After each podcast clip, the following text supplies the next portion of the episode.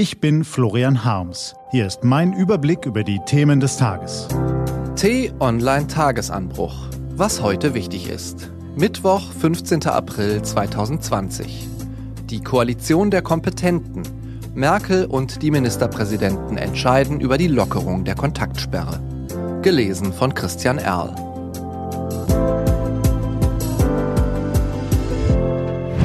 Was war? Krisen haben nicht nur Nach-, sondern auch Vorteile. Schonungsloser als es eine Schönwetterzeit je könnte, decken sie die Fehler eines Systems auf, die strukturellen Missstände und tiefsitzenden Probleme.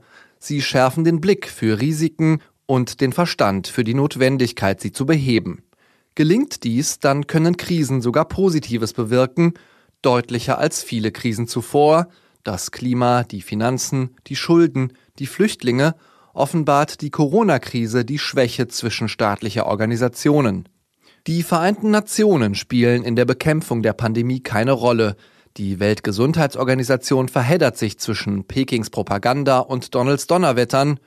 Die Europäische Union muss machtlos zusehen, wie die Mitgliedstaaten erst hastig ihre Grenzen schließen und dann in egoistische Nationalpolitik zurückfallen, die G7 und die G20 haben zur Rettung der Weltwirtschaft ebenso wenig beizutragen wie zur Unterstützung armer Länder in Afrika, Asien und Lateinamerika, in denen das Virus schon bald noch viel schlimmer wüten dürfte. Wer angesichts dieser kollektiven Tatenlosigkeit von Versagen spricht, erntet hier keinen Widerspruch.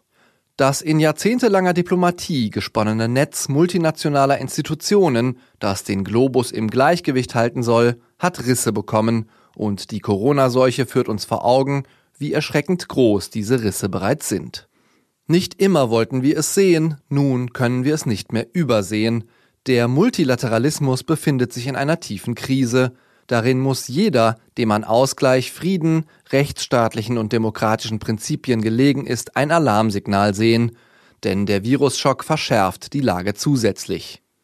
Aber das Gute ist, wer seine Schwächen kennt, der kann sie beheben, es ist höchste Zeit, dass konstruktive Kräfte in der Weltpolitik wieder erstarken.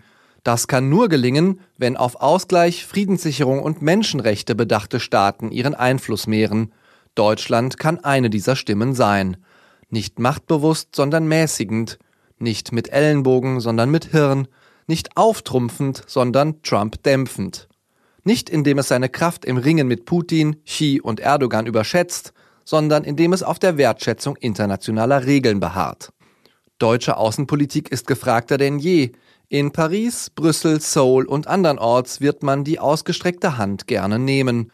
Der Kollege Stefan Cornelius, Chef des Außenpolitikressorts bei der Süddeutschen Zeitung, schreibt, Vielleicht könnten sich die Vorbilder im Krisenmanagement zusammentun, vielleicht könnten sie ein Beispiel abgeben für gute Politik und gute Strukturen in schwierigen Zeiten.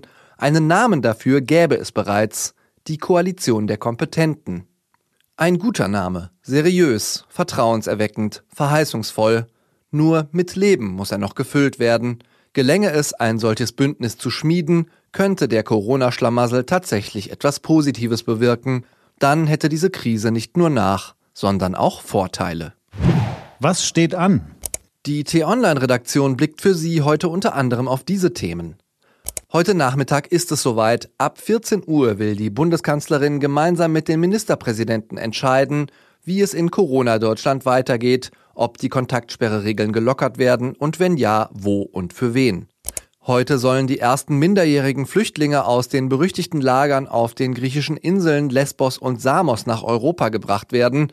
Genau zwölf sind es an der Zahl. Luxemburg nimmt sie auf. Maximal 50 will Deutschland aufnehmen alle anderen EU-Länder weigern sich dagegen. Nächstenliebe wird in Europa gerade sehr klein geschrieben. Und uns kommt es so vor, als sei die Corona-Krise beispiellos, ist sie aber nicht. Der Medizinhistoriker Philipp Osten erklärt, wie zu früheren Zeiten mit Seuchen umgegangen wurde und was wir heute daraus lernen können.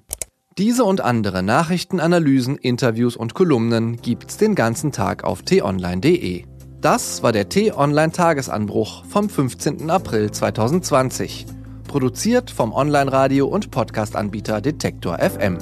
Auf t-online.de slash Tagesanbruch können Sie sich auch kostenlos für den Newsletter anmelden. Ich wünsche Ihnen einen frohen Tag. Ihr Florian Harms.